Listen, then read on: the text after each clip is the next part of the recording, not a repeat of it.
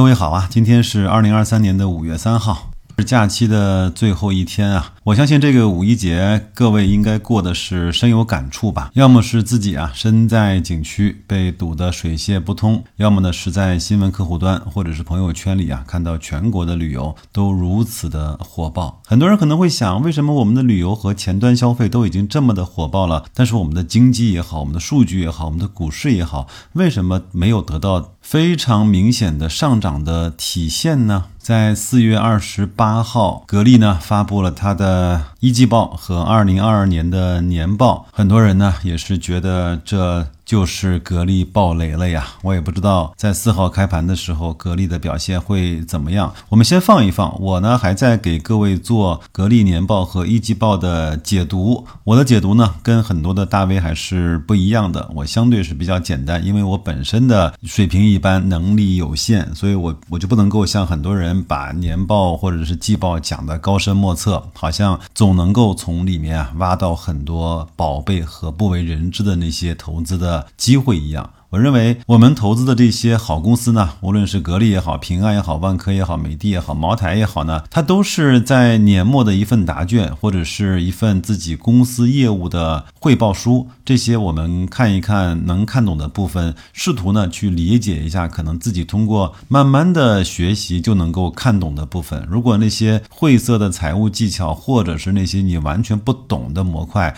那不看其实也罢。如果你有个合伙人，你特别的信任。他那其实你不需要知道他二十四小时或者是一周七天一一个月三十天他都在做什么，你只要经常想一想，他现在还值得你信任吗？你们两个的信任的基础是什么？然后呢，就是在这份基础上，你们各自可以为对方做哪一些的贡献就可以了。其实我们和投资的公司之间大概率啊，应该也是这样的一种关系。所以啊。在投资上，我的建议是，宁肯不投资这家公司，也不要去投资一家自己看不懂或者是不信任的公司。在生意上呢，宁肯是不合作，少赚钱，也不要去和你根本不信任的人去在一起合作。这样的过程是极为的煎熬的。幸运的是，白老师在投资上和生意合作上都经历过。这样的事情，所以我的感同身受可能会更多一些。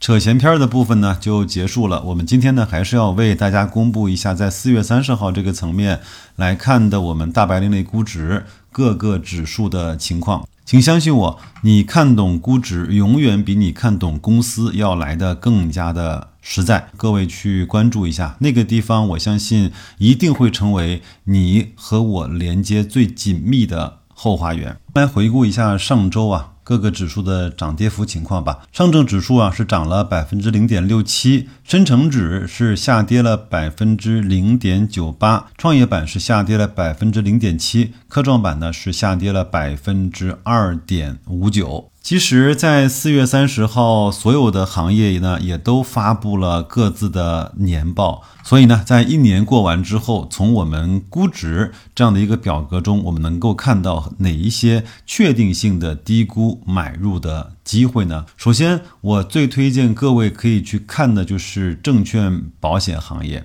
因为它现在整体，无论是证券也好，无论是保险也好，它整个的。P/B 市净率的百分位都非常的低，现在也只有百分之一点三二。P/B 的百分位呢是在百分之九左右，它便宜过它百分之九十的时间，这是第一个。第二个呢就是银行，银行呢它的 P/E 呢只有四点八七倍，五倍不到，它的 P/B 呢只有零点五六倍，它便宜过整个在市净率历史基础上的百分之九十三以上的时间。那它还有一个高达百分之五点七九的股息率。虽然一季度很多银行的数据不太好看，但是就像我刚才说的一样，在前端的消费到后端的生产到整个的信心指数，它其实是有一个传递的效应的。它会慢上个一个季度，甚至是慢上个小半年。但是呢，在前端你看到的这么旺盛的消费力，一定会带来各个层面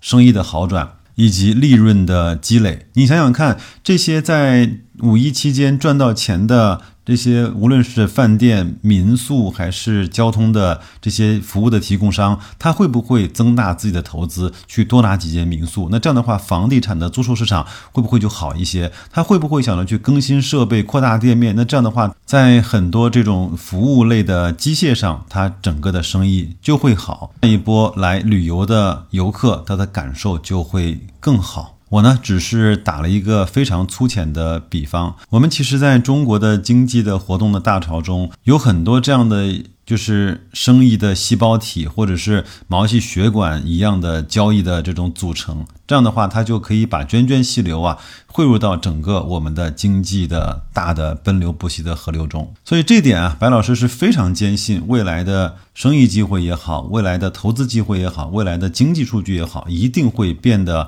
更好看一些。说完了保险和券商，说完了银行，那我下面呢，其实。呃，觉得在中概互联上，我们依然是会有机会的。各位就想一想，如果我们的生意好了，出行多了，旅客多了，住宿多了，消费多了，想想看，我们这些基础设施，我指的是互联网的基础设施，会不会有更多的客户？会不会有更多赚钱的机会？会不会有通过用的更多反而更好用这样的互联网的反身性这样的效果？那么这样的话，其实在这种大型的互联网企业中，它一定是可。可以从经济复苏中获得他自己该有的收益。就在白老师在五月二号晚上在准备节目的时候呢，我看到美股啊开盘之后，我们的中概股是大跌的。我不晓得在五月四号会不会有同样的表现。至少呢，在现在，各位可以去看中概互联的市盈率呢是在三十倍，只有百分之零点一八的百分位，也就是说，它从市盈率来看的话是便宜过百分之九十九的时间。从市净率呢，当然我们很少去看中概互联的市净率，因为我们都知道互联网是一个相对轻资产的行业。但是即便是如此，从市净率的角度来看，它只有两点五倍的市净率，便宜过它在整个市净率的。百分位里面百分之九十四的时间。市销率是二点一七倍，也是非常低的一个区间。所以，我现在不是在跟大家鼓吹中概互联，我只是从我的理解印证了现在的一块零一分的这样的一个价位，已经是非常非常有吸引力了。至于说我们该怎么去买入，在什么样的间隔和间距下去做网格，和我们大几百个小伙伴一起呢来讨论这些靠谱而又有趣的办法。我呢在。本期节目的后面也会附上我在四月份整个网格交易的收益的情况，各位呢可以去看一看。像其他的，像房地产红利、像基建、像 H 股、像科创五零，我就不再多说了，各位可以去自己看，好吧？这个话题呢，就是我在每个月呢会公布一下我在上个月网格交易每一个标的做的次数、获得的收益，以及整个在这个月在网格交易以及其他的这种投资上获得的收益。我在四月份呢还是有一点点狗屎运的啊。那整个在网格交易的层面呢，我现在的格力、万科、平安。还有我所持有的这一些 ETF 呢，合计是获得了五千五百元网格交易的收益。另外呢，中了一只新股，大概卖完之后是赚了两到三千块钱。其余的呢是有一些自己手动的操作，我这些操作呢也会在我们的社群中啊，呃，时不时的给各位去做分享。但是这个呢，只是希望让大家知道我会用这样的方式去做，但是嗯，一定不代表我建议各位也和我一样的方式去。做，而且那个呢，呃，经常会被打脸。但是无论是盈亏，我都会放在我们的这个收益的表格中给大家去做展现，好吧？那加上重新债和新股，加上自己手贱去乱操作的部分呢，在四月份一共合计是获得了两万一千块的投资的网格交易部分的收益。那在一二三四月份过完之后，呃，其实整个这部分的收益要来的比我的预期啊更多那么一点点，合计呢是四万三千八百元。那我相信，如果按照这样的速度，应该在今年我应该能够获得超过十万块以上这个部分的收益。在去年我也是总结了我整个去年年度的这部分的收益，应该是在八万元左右吧。这个我们一起边走边看，好吧？如果你感兴趣的话，可以到我我们的公众号找到我们一块儿来。去讨论吧。第三个话题呢，我给各位贴了沪深三百的指数的风险溢价。至于说什么是指数的风险溢价，以及为什么要和沪深三百去对比啊？各位可以去往前翻一翻我的节目，我是专门讲了这一期的内容的。呃，那我大概就简单介绍一下，沪深三百的风险溢价指数等于一除以。沪深三百的市盈率，也就是所谓的市盈率的倒数，也就是叫指数的收益率啊，减去十年期国债的收益率，也就是说，一个指数市盈率的倒数呢，减去十年。期国债的收益率，它的差值越大，也就是说，这个时候呢，去投资权益的资产要比投资债权类的资产要来的更加的划算。我们一般呢，简单粗暴的把它分成这么几档，比如说，如果低过三了，它就不太划算了；如果高过五了，就应该逐渐的对。权益类的资产有更多的关注，这个没有一个固定的答案，是白老师为了大家更好的能够理解这样的一个数据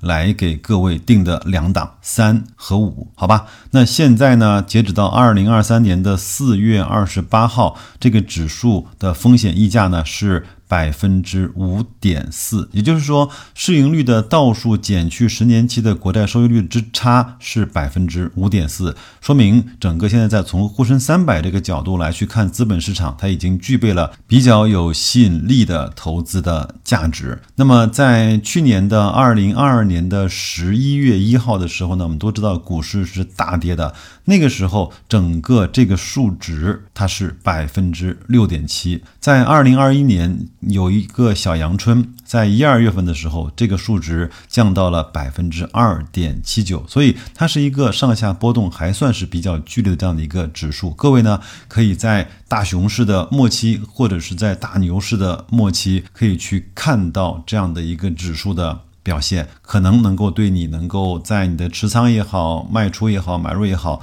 做出一个更加直观的概念吧。去公众号。大白说投资就可以看到这张图片，而我呢会在每个月的月初会把这一些应该你所知道的估值表、风险溢价都贴给各位来看。最后呢，再花两分钟时间啊，说一说什么叫信心啊？信心这个事儿呢，更多的时候的表现形式是这样的，就是你呀自己相信一件事情，别人呢也相信一件事情，但是呢，这个时候还汇集不成信心的双击。一旦出现了我相信。你相信，我知道你也相信，你也知道我相信，可以再反一轮，就是我相信，你知道，我知道你相信，就可以催生出一轮信心指数的。提升，各位想想看，五一节过后是什么节？是端午节，对吧？如果端午节各位小长假三天要出行的话，你会不会想到，由于有了五一节的这种出行的经验，你会不会提前的去预订酒店，提前的去预订机票？